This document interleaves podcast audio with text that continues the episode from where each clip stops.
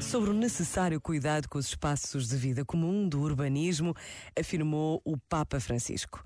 É preciso cuidar dos espaços comuns, dos marcos visuais e das estruturas urbanas que melhoram o nosso sentido de pertença, a nossa sensação de enraizamento, o nosso sentimento de estar em casa, dentro da cidade que nos envolve e une.